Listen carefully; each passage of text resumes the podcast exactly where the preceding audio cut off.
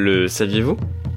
Lorsque les grands explorateurs européens du XVIIIe et XIXe siècle séjournèrent dans les îles du Pacifique, ils notèrent tous l'importance d'un objet, plus précisément d'une sorte de tissu, le tapa, une étoffe végétale fabriquée à partir de l'écorce de certains arbres.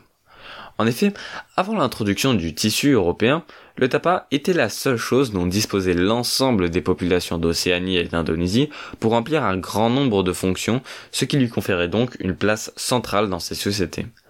Habituellement, la production de tapa était une tâche qui revenait aux femmes.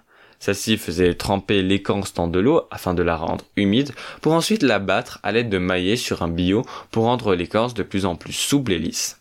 Le type d'écorce choisi pour confectionner du tapa dépendait de l'importance de l'usage qu'on lui réservait. Ainsi, par exemple, l'écorce du mûrier à papier, ou thé en tahitien, était plus noble que celle de l'arbre à pain et servait donc à la fabrication de tapas remplissant une tâche plus importante.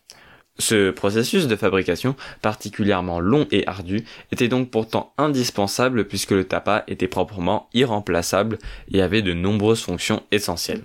Tout d'abord, vestimentaire évidemment, mais aussi religieuse et mortuaire. Le tapa était donc une ressource quasiment vitale pour ces multiples sociétés océaniennes.